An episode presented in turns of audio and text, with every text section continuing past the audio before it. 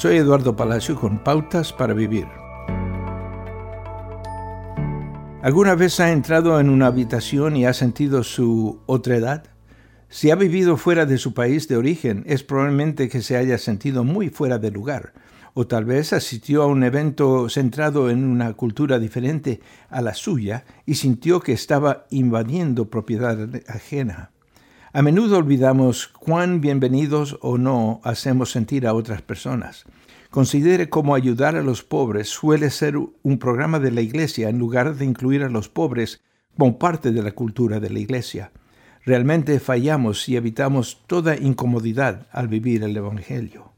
El apóstol Pablo escribió que en la Biblia lo que llamó llegar a ser todo para todos. Él escribió, entre los que no tienen la ley me volví como los que están sin ley el cambio de forma de vivir de Pablo fue una manera de compartir el Evangelio con más personas. No fue deshonesto ni falso, fue humilde, inteligente y empático. Se volvió débil para que otras personas débiles supieran que Él estaba con ellos y para ellos. La voluntad de Pablo de tratar de estar, escuchar y relacionarse con las personas abrió los corazones a Dios.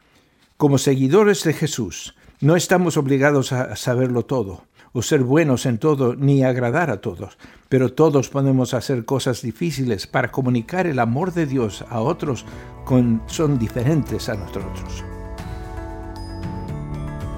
Acaba de escuchar a Eduardo Palacio con Pautas para Vivir, un ministerio de Guidelines International. Permita que esta estación de radio sepa cómo el programa le ha ayudado.